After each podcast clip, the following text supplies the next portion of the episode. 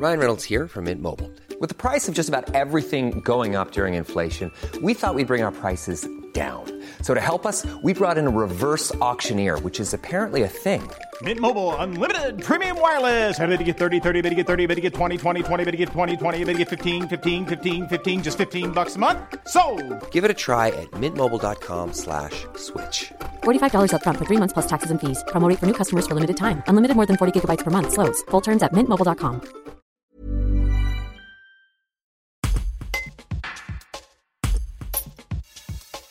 Privée de son public depuis octobre dernier, la troupe du théâtre Saint-Martin de Vienne s'apprête à remonter sur scène dès ce mardi 13 juillet, mais en plein air. Deux pièces seront proposées lors de 16 représentations dans la cour du roi Boson.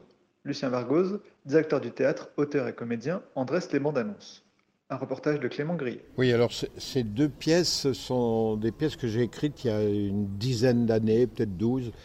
Et la première, qui est prévue un petit peu pour le plein air, euh, parle d'une. euh, C'est une sorte de, comment dirais-je, d'épopée euh, un peu semblable à la présentation, un peu semblable à ce que faisait Buffalo Bill dans son théâtre de plein air qu'il a promené dans tous les États-Unis après la guerre de sécession et qu'il a, qu'il a amené quand même en, en Europe, puisque ça a été joué euh, en Angleterre euh, et, et en France.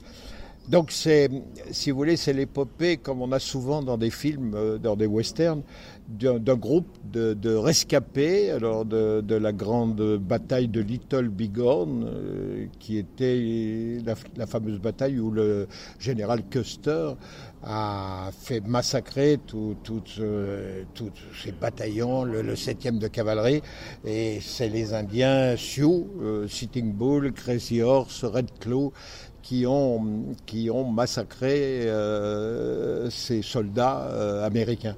C'est une des grandes victoires euh, indiennes. Et on a supposé, enfin moi j'ai supposé en écrivant la pièce qu'il y avait des rescapés, souvent scalpés, mal scalpés, mais qui ont tenu le coup. Parce que quand on est scalpé, on meurt, paraît-il. Je ne peux pas, pas l'affirmer. Mais donc c'est ce groupe de, de, de, de soldats qui, qui est sauvé, qui marche vers, vers l'ouest. Et donc ces sept personnages marchent dans le désert jusqu'à un certain point où, où les Blackfeet les attaquent et c'est la, comment dirais la bagarre finale qu'on trouve dans tous les westerns. Et, alors, quand je le raconte, ça pourrait être un drame, mais c'est joué comme un, comment dirais-je, comme quelque chose de très dramatique, mais un peu surjoué, qui, ce qui donne un, aspect euh, de comédie, euh, de- de- d'ironie, euh, comme un petit peu les films de Tarantino, qui a réussi à faire des films drôles avec des sujets un petit peu sanguinolents. hein. Voilà, alors ça c'est la première pièce. Et la seconde, elle est un peu plus atypique pour la période, c'est le loto de Noël Voilà, au mois de juillet. je l'ai choisie pour, pour, pour m'amuser parce qu'elle se passe euh, à Noël, entre, entre Noël et, et le jour de l'an. Et elle se passe euh, dans le quartier d'Estressins, euh, où un monsieur qui, toutes les semaines, en cachette de sa femme, joue au loto, sa date de naissance, son numéro de sécurité sociale, toutes ces choses-là. Il gagne jamais, mais il s'obstine, et là, il gagne. Et toute la pièce est basée sur l'attitude de sa famille et de son entourage après qu'il ait gagné, euh, sans qu'il l'ait dit qu'il avait gagné à sa famille, mais sa famille est au courant par la, dame qui vend les, tickets de loto.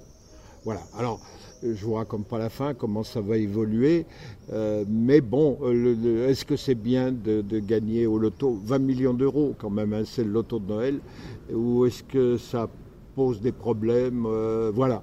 C'est une comédie ironique euh, à à ma façon, quoi. Enfin, pour ceux qui me connaissent, une façon euh, euh, drôle de parler de choses qui sont euh, pas si drôles que ça.